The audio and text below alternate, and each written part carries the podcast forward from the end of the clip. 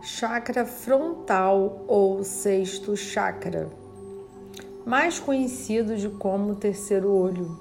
Isso quer dizer que ele está na testa, entre as sobrancelhas, e vinculado à glândula pituitária ou hipófise. É dele que saem todos os comandos para o, do corpo, para o corpo. Também cuida do lobo frontal, que representa a nossa porção lógica, nossos ideais, raciocínio e pensamentos, nossa capacidade de aprendizagem, observação e intuição.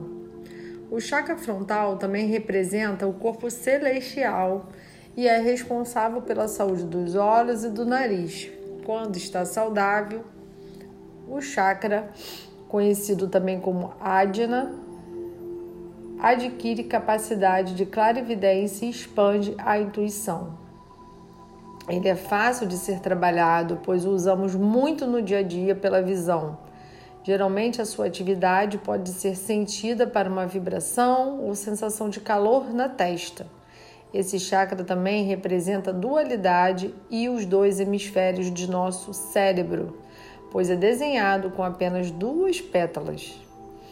Há diversas disfunções nesse chakra, como o excesso de pensamentos, ideias que se acumulam e não são colocadas em prática, desorganização, falta de foco, exaustão mental.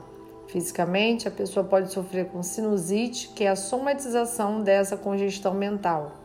Também pode aparecer a sensação de pânico, dores de cabeça, até problemas mentais.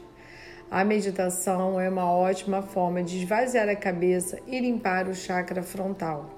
Bom, gente, o chakra frontal ele é um chakra é, basicamente da sua intuição. Então, tudo que desde a hora que você acorda até a hora que você vai dormir é um chakra que você usa muito. Então, ele sempre tem que estar energizado, vitalizado, em harmonia, tá? Porque, como eu falei, ele tem, é, é, ele causa até muita dor de cabeça, enxaqueca, se você acabar ficando pensando demais e não organizando a sua mente.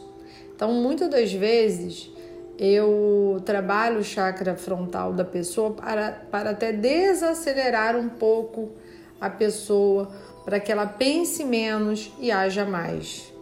Tá legal?